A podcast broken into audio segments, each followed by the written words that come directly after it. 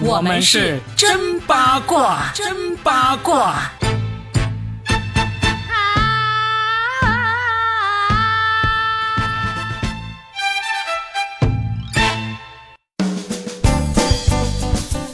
欢迎来收听我们新的一期真八卦，我是搞笑大叔罗宾，大家好。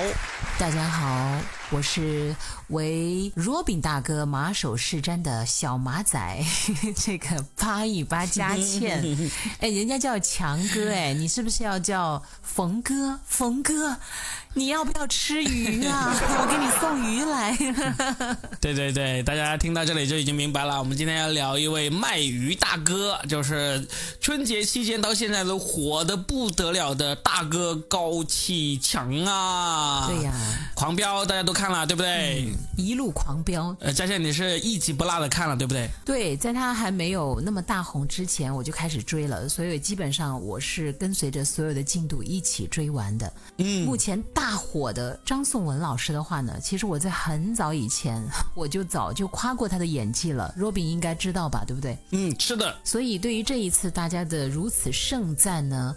我当然觉得他是理所当然的，应该要收到，因为他真的是很用心的钻研这个演技。但是我同时想说的是，这个其实也是属于他的正常发挥了，因为他的演技之前就一直很好，还是挺替他开心的。就是是金子总归会发光的嘛，他也给了很多默默无闻的这些配角演员一个希望，只要你用心的演，日复一日，年复一年的用心的去琢磨，终有一天会发光的。但是我们这一期呢，我们不是要聊这个演技炸裂的张颂文，也不是要聊最近陷入了这个舆论漩涡的这个张译，我们呢是要就《狂飙》这部剧里面的这个高启强这个角色，我们好好的聊一下，因为呢，我实在是受不了太多人喜欢他，喜欢到什么程度呢？这明明是一个被判死刑的犯罪分子，但是你知道吗？在这个角色准备要去被枪毙的时候，从牢房里面被狱警拉出来的时候，竟然有这种年过啊四旬啊是五旬的大妈忍不住高呼一声：“不要杀他，不要让他死！”你可以想象吗？就现实生活中，如果你面对一个这种作奸犯科、犯案累累的这个犯罪分子，有谁会忍不住发出这样的呼喊，说刀下留人，不要杀他？就只有这个高启强。那我们今天就来好好聊一聊这个高启强，他为什么能够让我们的大叔、大妈、大姐姐、小姐姐啊、大哥哥、小弟弟都那么喜欢，甚至觉得他就算是一个杀人犯也罪不至死？究竟是为什么呢？据我了解的话呢，其实 Robin 是做了还。挺细致的一个研究，而且你还看了原著，你比很多的这个追剧的人更厉害的一点就是你居然还去看原著了，你太用心了。我为什么要看原著呢？是因为我是在这个剧大火了之后，火到，因为你。你如果听我们节目的人知道，其实我是一个不喜欢看国产剧的人，对不对？那些最红的前几年最红的什么《白夜追凶》啊，什么，呃，什么《隐秘的角落》啊，什么《隐秘的真相》啊，那些其实我都没看的。但是《狂飙》这个剧，我实在是忍无可忍，因为身边的人都在说，每个人都在说。啊，我就不行了，我就忍不住去看。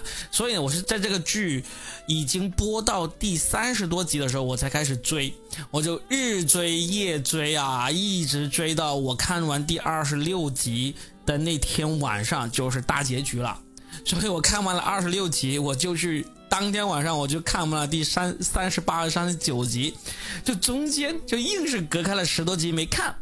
所以正是因为这样子，中间断开了十多集，因为已经看到大结局了嘛，你再回去中间补这个十多集又好像没啥意思，所以呢，我就想了一个折中的方法，我就跑去看了原著，哎，这一看就看出一些味道出来了，所以呢，这就是这一期我们要好好聊一聊这个原著跟这个电视剧这不一样的地方。那我先问嘉倩，你看完这个大结局，你是有一些呃什么想说或者不吐不快的地方有没有呢？其实我结局就最后那几十分钟我都没看完了，我感觉兴趣不大了啊？为什么？已经兴趣不大？你一集不落，顺着这个顺序来追的人都都已经不想看完了，为什么呢？首先第一啊，就是网上剧透的人真的太多了，因为它太火了，所以你还没有看结尾，基本上就能够预料到结尾。其实。哪怕没有人剧透，你也可以预料到结尾，就是他是坏人，他必须得死。无论你有多喜欢他，无论他这个人物形象塑造的多成功，反派嘛，那肯定是要把他干掉的嘛。所以结局基本上都是知道的。嗯，而且因为他太火了，大家都一直在聊，中间分析了太多太多，所以确实就，哎呀，没有神秘感了嘛。你当然就没有什么期待了。然后呢，再说回到张颂文老师塑造的这个强哥的这个角色，为什么那么大火呢？就是因为他满足了大家一切对于一个反派的想象，然后再有张颂文的这个演技的加持，他这个形象吧，还确实是又有底层的卖鱼佬的那种小心翼翼啊，点头哈腰啊。这种夹缝当中求生存，然后他又是一个大哥，是吧？对自己的弟弟妹妹那么呵护，为了弟弟妹妹可以什么都不管不顾，就为了这个家，又有一个父亲兄长的角色也扮演了。他几乎是契合了每一个不同角色和阶层的人都对他的一个想象。接下来，当他越级为黑社会的老大的时候，他居然只爱一个女人，从头到尾。在老婆面前呢，还那么乖巧。虽然在外面翻手为云，覆手为雨，但是在老婆面前像只小猫咪一样的。哎呦，要你往东就不敢往西，还不要孩子，居然可以成为一个合格并且是很好的后爸。男人是很想成为他那样的大佬，这个女人呢也很喜欢他。从小啊，很多女人也是受这个影视剧或者小说的一些影响，都想成为大佬的女人。尽管很多女人后来活着活着自己也活成了大佬，但是骨子里还是希望能够得到一个大佬的这种庇佑的话，那好像才是人生赢家，完美的都打在了所有人的七寸之上。就是一个犯罪分子的角色都那么能令人喜欢呢？就是刚嘉倩刚才说的这几点。第一点就是他满足了大家一个看一个小人物逆袭成为大佬的这么一个轨迹，这种故事呢是人人都喜欢的。对，其实就两个字爽剧。然后第二点，他又满足了我们传统的这个家庭的这个理念，就是他为了家人可以不惜一切。高启强就完美的诠释了他为了保护他的弟弟妹妹，啊，甚至是他的不是他婚生的孩子，他都做到了。这是第二点，这一点呢，又契合了，就是都说是男人必看的这个电影啊，就是《教父》里面的那个角色，因为当时的这个教父基本上就是一切运筹帷幄，也是为了保护他那个家族啊，可以说是以一人之力抵千夫之劲儿，虽千万人吾往矣啊，就是你害我可以，你杀我可以，但是不能碰我的家人，对不对？对。第三点就更加离谱了，就是这个枭雄，他竟然还是这么重情义，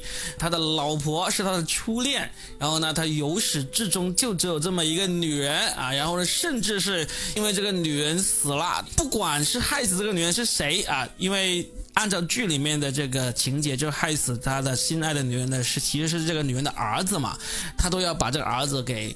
给弄死啊，或者弄弄到他无处可逃，就是这种为了我心爱的女人，冲冠一怒，与天下为敌啊，这种气势啊，这是第三点，让大家觉得哇，这个男人太棒了，太有情义了，嗯，对，是吧？我跟你说，这三点呢，其实绝大部分人都能够很容易的总结出来的。还有一点，我来给大家总结一下，就是这个电视剧组啊，为了。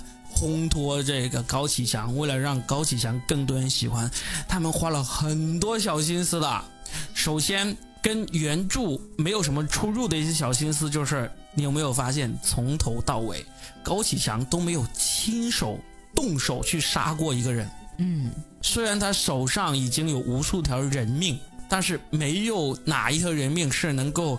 很直观的呈现出来是高启强动手，然后把这个人给干死的。在影视剧里面，上一个从头到尾都没有沾过血迹，但是呢又一直在这个黑暗的泥潭当中打滚，最后又被大家无限喜爱的人是谁呢？就是《无间道》里面的梁朝伟。哦，他当了多少年古惑仔啊？天天刀口上讨生活啊！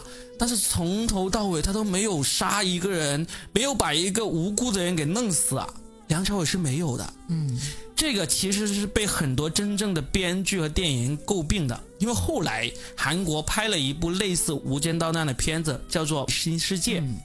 里面那个像梁朝伟这样角色的人，他是杀了无数的人，杀了好多人才能够最终坐上这个黑社会的这个一个高位的。这才是活生生的现实。你作为一个卧底，你怎么可能九年时间啊，三年又三年，三年又三年，你都没有杀过一个人，呃，或者伤过一个人呢？《无间道》他就有说梁朝伟有有伤过人，有杀过人，但是他没有呈现出来。这个《狂飙》里面的高启强，那肯定他也是有的，但是他就这个剧组他就特意没有呈现出来。正是因为这种没有呈现出来，就让大家就觉得这个人没有那么坏，没有那么恨他。剧组的一个小心机，就是为了衬托这个高高启强，就为了让这高启强被大家喜爱，这是第一点。第二点就是我去看这个原著给看出来的，原著有一些很有意思的小改动，比如哈，佳倩，你还记得这个高启强的弟弟高启盛死的那一幕吗？记得啊，他弟弟从那个楼上摔下来。对，电视剧里面他弟弟是自己主动回来约高启强出来见面，然后呢，趁高启强不注意，用高启强的电话报了警，冒高启强的名义报警，说我弟弟现在回来了，啊，你们警察赶紧来抓他。这是他弟弟这样做的，这个也说得过去，因为他弟弟知道他肯定逃不掉了，他就赶紧回来，反正都要死了，那还不如成全我的哥哥，让我的哥哥洗白。嗯，不但帮他哥哥洗白了，还帮他哥哥干掉了那个理想，呃，成功的，呃，纳了这个投名状给这个赵立东。给这个这个大大官这一幕，我们光看电视剧会觉得非常的巧妙，就说这个两兄弟真是啊互相深爱对方啊，弟弟就为了哥哥的呃能够好好的活下去，然后呢硬是做了这么一出勇敢赴死的这么一个动作，但实际上在原著里面是高启强骗他弟弟回来的。哦，就是高启强知道他弟弟肯定逃不掉了，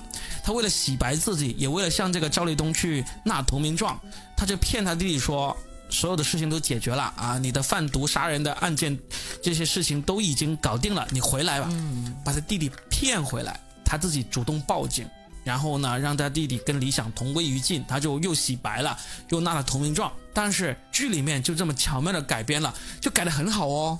然后呢，高启强的形象又立起来了。如果剧里面是按照原著的方向这样去拍高启强的话，其实观众对高启强的印象肯定会大打折扣，因为你是主动出卖了自己的弟弟啊。虽然两个都不是什么好东西，但是依然是很多人是看不惯这种卖亲友求荣的这么一种行为的，对不对？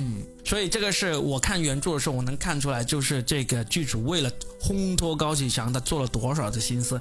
还有一个地方。特别的去烘托高启强的那个理想，那个刑侦支队队长理想，他是跟高启盛不是一起一起坠楼，然后死掉了嘛？这个理想是一个悲情人物，也是一个他为了这个扳倒这个高官是献出了生命的这么一个人嘛？其实是很受人觉得难受的这么一个正面角色的，只不过他走的路有点曲折而已嘛。但实际上在原著里面。在这个李想去茶楼见这个高启强、高启盛之前呢，高启强是派人抓了这个李想的爸爸李山的哦，还打电话跟李想说，现在我抓了这个谭思妍，就是那个举报赵立东的这个科员，以及这个李山，因为这个赵立东是要求高启强杀掉这个李想和谭思妍这两个人的嘛。高启强就抓了这个李山和谭思妍，然后呢就打电话给李想说：“现在你要在你爸爸和谭思妍之间选择一个，你要谁死？”李想就没有理会，就毅然去去现场见了这个高启强和高启盛。然后在书里面，最终那个谭思妍不是被分尸了，然后埋在了那个混凝土里面，埋在了那个高速公路上面嘛？在原著里面是。谭思妍跟李想的爸爸李山是一起被分尸，然后埋在了那里的。然后高启强还跟他的手下说了一句，要把他两个人的尸体弄得干净一点，不要让人发现。哦。但是电视里面就没有呈现这个李山被杀，以及高启强要求手下把李山和谭思妍这两个人的尸体弄得干净一点这个这么一个细节。嗯。这个细节要是拍出来了，大家又会觉得哇，高启强太冷血无情了，太可怕，太可怖了，对不对？但是电视呢，还有一个小心思，他又不想完全，呃，不把这个细节给拍出来，他用了一个小心思，后来被细心的网友给找出来了，就是大结局之后，安心就张译演的这个警察安心，他不是去那个理想的墓前去悼念他嘛？然后镜头给了那个墓碑一个特写。这个墓碑是写着“理想同志之墓”。你知道这个特写是为什么吗？这个特写就暗示了，其实理想的爸爸也死了，因为理想他在世上就只有他爸爸一个亲人了。如果他爸爸没死的话，那理想死了之后，肯定是他爸爸给他立的墓碑啦。那爸爸立的墓碑，肯定就可能就是说爱子理想之墓啊什么之类的。但是他写着理想同志之墓，就说明这个墓碑呢是单位公安局给理想起的墓碑，说明他爸爸已经死了。哎呀天哪，你这细思极恐天啊！你是不是 细思极恐，对不对？就是这个电视剧组，他为了让观众喜欢高启强，他就把这些这么黑暗的东西都给淡化了。这不就是传说当中的颠倒黑白吗？好人全让他做了。他也不叫颠倒黑白，其实这遵循了一点，我没有说出来的事情呢，不代表我没有说，对不对？但是呢，他这个事情呢。就真的是完完全全的成全了这个高启强这个角色，同时也成全了张颂文的演技。嗯，因为大家都喜欢高启强，同时也会喜欢张颂文。从这个电视剧的角度来说，他做到了；但是从故事性来说，就觉得很不合理嘛。比如说，这他弟弟回来主动的为哥哥去着想，成全哥哥，那这个的合理性就不如是这个心狠手辣的黑社会老大出卖弟弟来的合理。因为既然你这么心狠手辣，你出卖亲人也其实也是说得过去的。包括还有一个就是你刚才没有提到，但是有一次我们聊天的时候，你说到你特别不能忍受，就是一手遮天的黑社会老大，他怎么可能？没有这个繁殖癌，他怎么可能没有自己的孩子？怎么可能只有一个女人？对不对？他这个只有一个女人，又没有自己的孩子，这个行为又进一步的烘托了一个现实中不可能存在的人。那现实中的黑老大，人人都有繁殖癌，是不是？我且不说他成为黑老大有没有繁殖癌，那当时的高启强也算是一把年纪了。他在这个卖鱼的时候，难道就他就？不对女人有半点欲望吗？怎么的呀？杀鱼杀多了就已经把自己的欲望都给阉割了吗？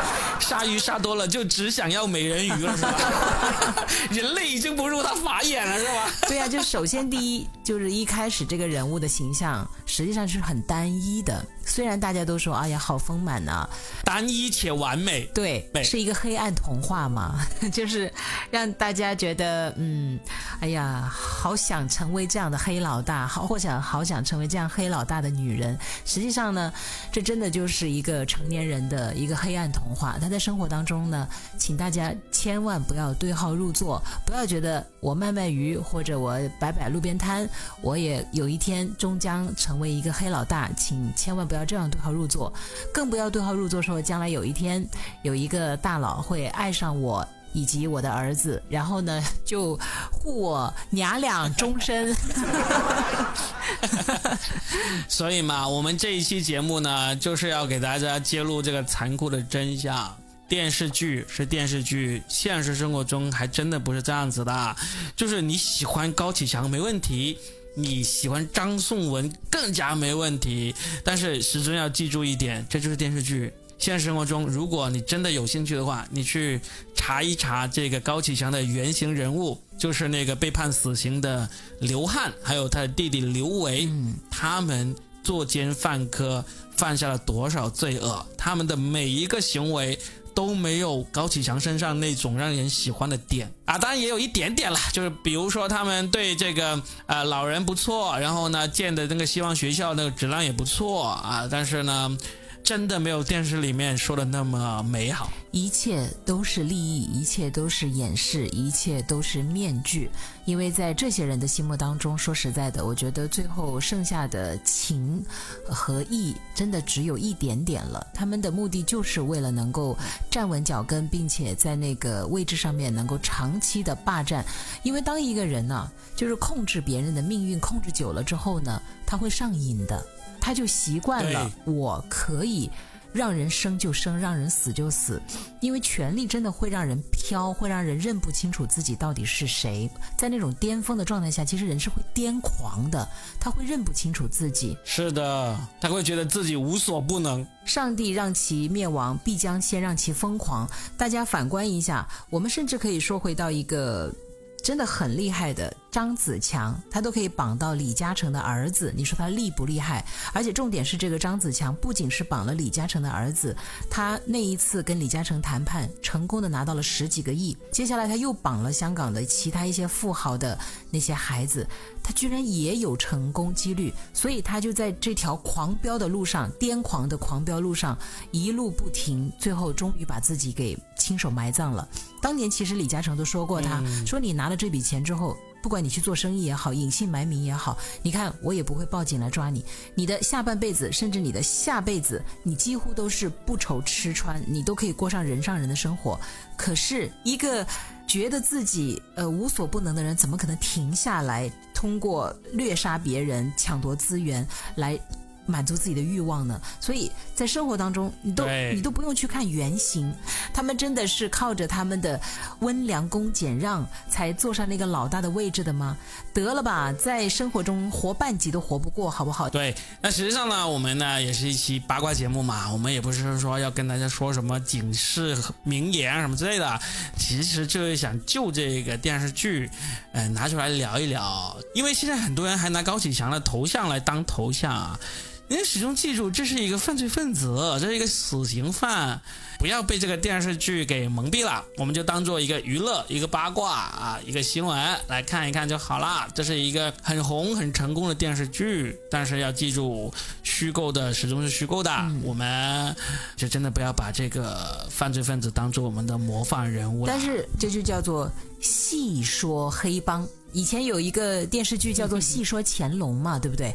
这就叫做戏说黑帮。记住哦，重点是细说，请大家不要对号入座，然后好好过我们自己的日子，不要涉黑、涉黄、涉毒。对的，对的。那嘉轩又一集不落的看了，那我又看了原著。今天呢，我们就浅浅的聊了一下高启强这个人物。要是大家听得过瘾的话，其实我们说不定还可以再聊一期，我们聊一聊其他的角色，就是我们对这些角色的看法呀，以及这些角色跟原著有什么不一样啊。反正可能大家也没空去看原著了，我们已经看了啊。如果你们想听的话，就记得留言，我们可以再聊一期，聊一聊，例如这个黄瑶啊。例如这个最红的这个大嫂陈淑婷啊，这些角色，还有这个现在深陷漩涡之中的安心的扮演者张译啊，这些都还有很多值得去扒一扒、算一卦的人物，我们可以下期再聊。记得留言告诉我们你们想听哦。甚至有人还扒出来了说这个赵立东和王秘书之间呐那这个感情哦哎呦。我的天呐好了好了如果你们想听的话记得留言那我们下期再聊。拜拜。好拜拜。